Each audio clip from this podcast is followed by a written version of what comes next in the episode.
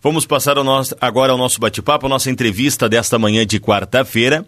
E com satisfação vamos conversar ao vivo via telefone neste momento com a senhora Juliane Bones. Ela é coordenadora da 15ª CRE, a nossa Coordenadoria Regional de Educação. E são assuntos importantes é, para toda a nossa comunidade escolar regional, pois vamos falar sobre as eleições na rede escolar e também todo é, o preparativo, toda a logística que envolve essa retomada das aulas também dentro do programa Aprende Mais. Então, Juliane, bom dia, bem-vinda à Rádio Sideral.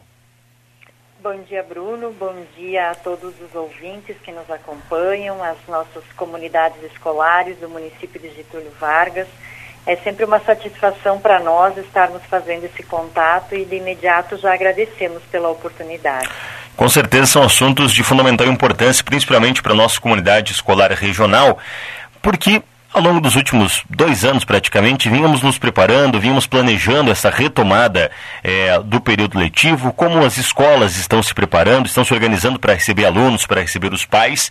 E eu acho que foi tudo pensado com muito carinho, uma logística muito importante para essa retomada, não é?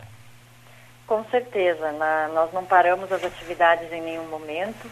Né? Inicialmente, em 2020, trabalhamos no ensino remoto. A partir de outubro, conseguimos já adaptar o ensino híbrido com atividades presenciais e remotas. Tínhamos o sonho né, de começar 2021 com atividades presenciais no maior número, mas como nós seguimos os protocolos de saúde, né, educação, assim como outras, outros links da sociedade está interligado e, e seguindo os protocolos, nós precisamos nos manter ainda afastados presencialmente mas seguimos no remoto. Então, a partir de, de maio, quando o retorno presencial ele foi possível em maior número, vamos dizer assim, né, tudo isso foi pensado sim cuidando das duas frentes, a frente educacional e a frente da saúde, tanto dos estudantes quanto dos colegas que estão nas escolas, porque nós ainda estamos em um período pandêmico, então isso requer muito cuidado, muita atenção, e a gente sabe que as equipes diretivas se esforçaram muito, para fazer esses protocolos através dos COIs locais, né, das escolas, para que sejam seguidos.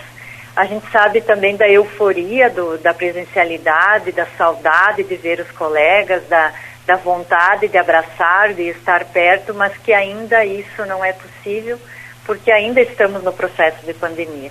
Então, tudo isso requer né, uma organização de qualquer rede. A gente sabe que as redes particulares e, e as outras públicas também tiveram esse pensamento, sempre com a preocupação muito grande de estar garantindo acesso e permanência com qualidade né, à educação a todos os estudantes. Certo. É claro que cada município, cada instituição de educação tem a sua particularidade a ser observada, mas no contexto geral, acredito que a grande maioria dos alunos já estão presentes em sala de aula e, é, de, de, uma maneira é, amplificada, Quais são as principais modificações que as escolas tiveram que sofrer, as principais adaptações e as maiores dificuldades encontradas neste processo de retomada, Juliane? Sim, nós estamos com, vou dizer assim, com em torno de 92% das escolas que compõem a 15ª Coordenadoria com o retorno presencial é, diariamente, quer dizer, com, com todos os estudantes todos os dias. Isso depende do plano de organização de cada escola, que é o plano de contingência, que tem um teto de ocupação. Então, na parte física, né, na parte estrutural, é o plano de contingência que faz a normativa do retorno. O distanciamento no refeitório, o distanciamento na sala de aula, o que às vezes, se a escola não tem os espaços muito amplos e tem um número maior de estudantes, acaba tendo revezamento. Por isso que nós trabalhamos hibridamente o dia que o estudante não está na escola, ele tem as suas atividades de maneira remota. Para a parte conteúdo, ensino em si, a secretaria também tem a sua organização, né, o seu planejamento estratégico, que está em diversas ações. O mais que vamos focar hoje nessa entrevista, e a gente coloca à disposição depois para os demais em outro momento, é o programa Aprende Mais porque ele prevê né, a avaliação diagnóstica que nós já fizemos no mês de junho para sabermos aonde nós estamos, por onde precisamos atuar. Logo em seguida, a alteração da matriz curricular, que estamos em fase de organização, né, fazendo aí uma ampliação dos componentes de português e matemática a partir do sexto ano das escolas, né? é, com a alteração uh, destes dois componentes, então, obviamente, nós tivemos que contratar mais professores. Na nossa coordenadoria, nós vamos passar de 100 contratos novos e estamos agora, hoje está encerrando mais um cadastro, né, para quem tiver o desejo de trabalhar através de um contrato temporário nas disciplinas de português e matemática. Também está em andamento a formação para os professores, né, visando atividades e, e habilidades apontadas que temos que trabalhar pela avaliação diagnóstica, então nós temos também essa formação em andamento. E temos a chegada também de material didático, tanto de forma digital quanto de forma impressa. Então, são ações que, que a Secretaria faz, é, reestruturando para esta segunda metade deste ano e também já pensando para a organização do ano que vem. Então, é o planejamento da Secretaria, né, falando em um dos vieses que, que o compõe, que tem essa preocupação bem dentro daquilo que você falou, né, como foi organizado esse retorno. Certo, ou seja, então dentro daquela, uh, daquela organização sanitária necessária nas escolas também houve uma estruturação do quadro de professores, do próprio uh, conteúdo a ser passado aos alunos, isso também precisou ser repensado, não é?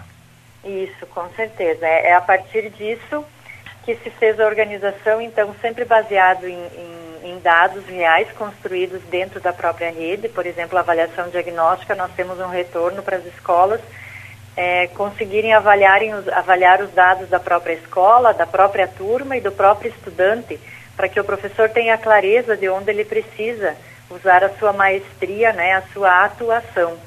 E desta forma a gente também pensa que precisa subsidiar através das formações, por isso que já temos em andamento também as formações.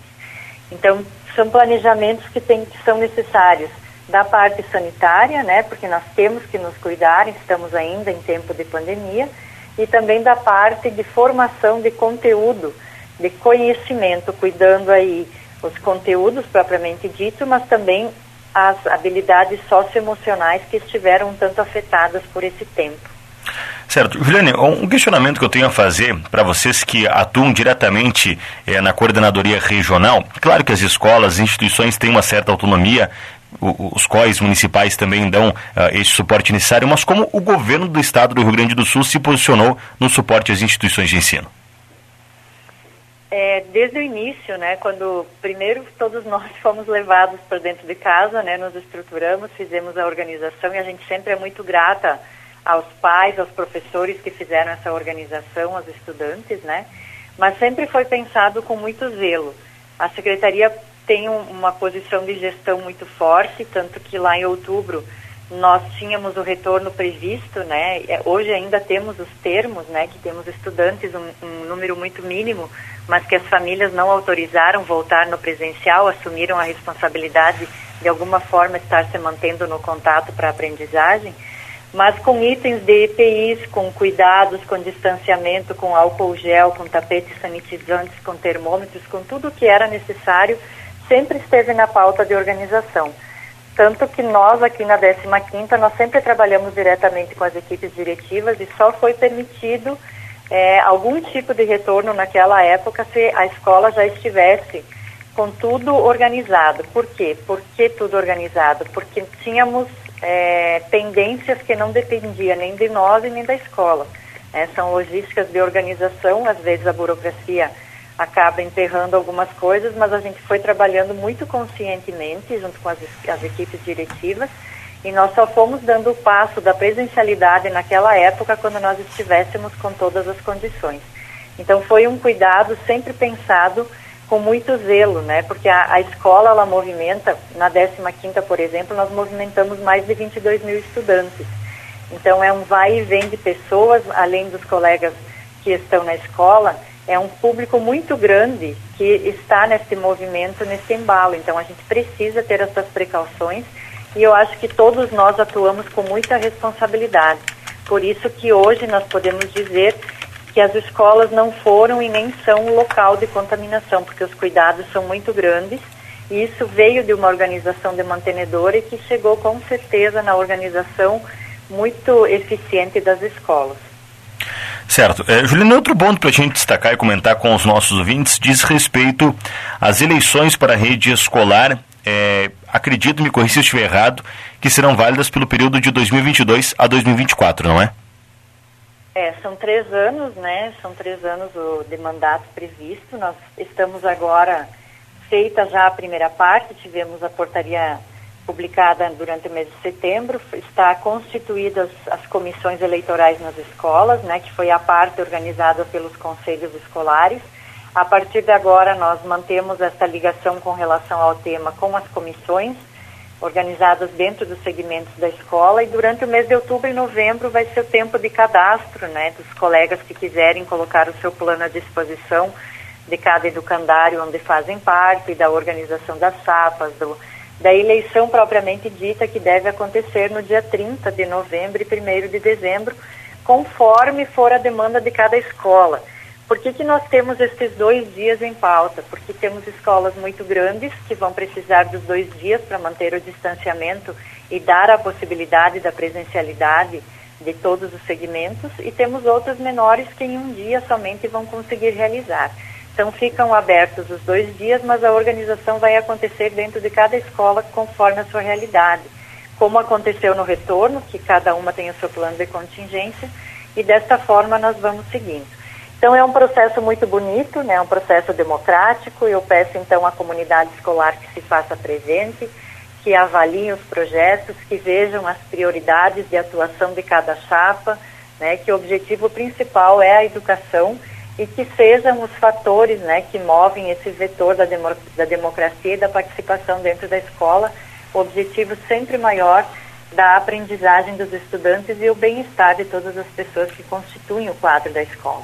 É, Juliana, para a gente entender como se dá toda essa, essa logística da eleição, você que tu detalhasse para a gente um pouquinho, é, quem pode estar se capacitando a, a, as chapas a concorrer nessas eleições, como é o processo de inscrição e também como é no dia da votação todo este procedimento, como é é feito?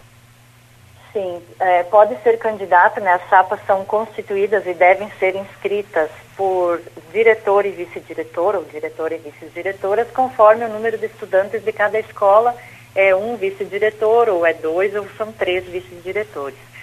Ah, os colegas precisam ter é, graduação, né? Precisa ter ensino superior para isso, então pode ser professor, como pode ser os demais servidores do quadro, desde que tenham a titulação. E ainda não pode ter sido eleito duas vezes, né? Nós temos diversas escolas que ou tiveram eleição uma vez e a outra vez foi indicação, então vão poder estar se candidatando. Então, o que não pode é fazer o terceiro mandato via eleição. Ou seja, teve dois mandatos como diretora, por exemplo, né, participando de processo eleitoral, não poderá ter como diretora no terceira, na terceira vez agora. Então, é um regramento bem específico, né?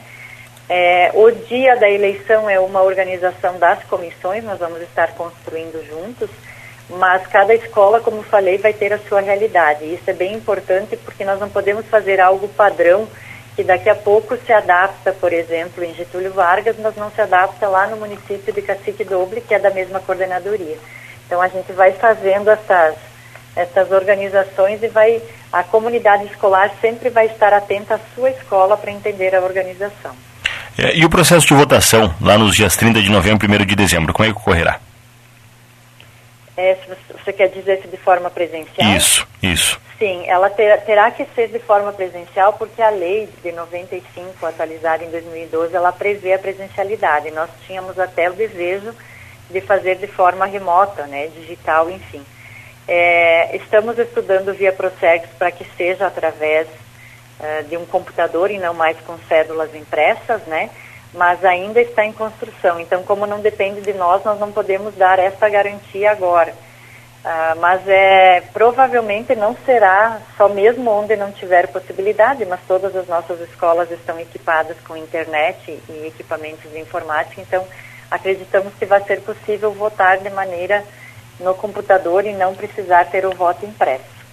Certo, acredito que, acima de tudo, vamos ver se tu compartilhas dessa opinião, as pessoas que estiverem se inscrevendo para concorrer a estes cargos é, tenham consciência da responsabilidade que elas estarão assumindo a partir do ano de 2022.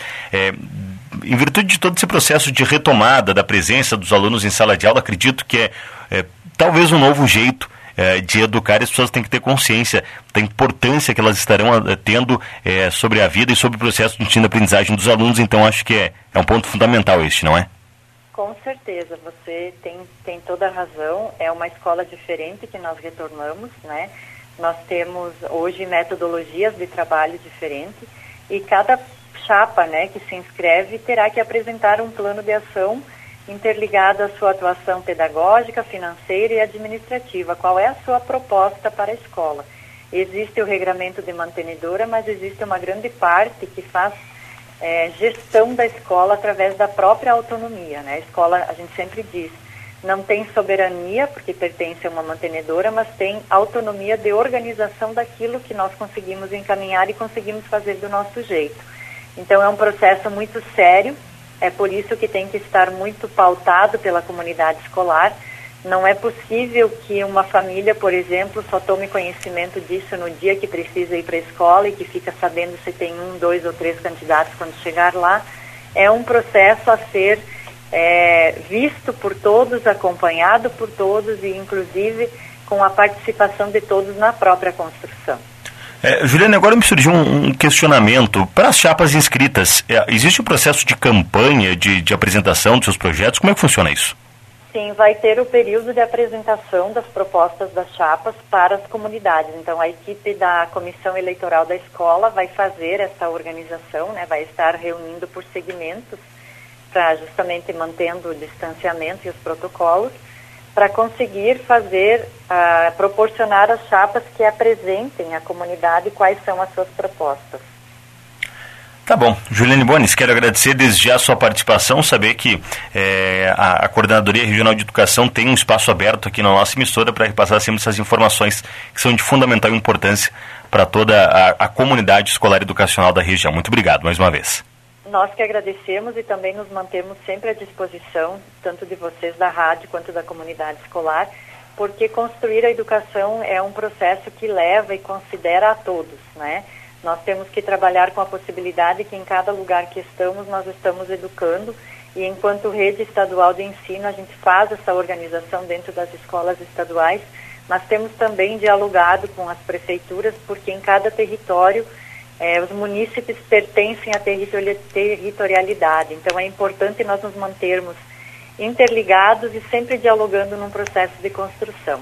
Muito obrigado e desejo a todos um bom dia. Nós agradecemos a participação, conversamos com a Juliane Bones, ela que é coordenadora da 15ª Coordenadoria Regional de Educação, falando sobre este processo de eleição da rede escolar, que acontecerá nos dias é, 30 de novembro e 1 de dezembro, e também sobre o programa Aprende Mais, programa que estruturou aí esta retomada do período letivo na rede estadual de ensino também.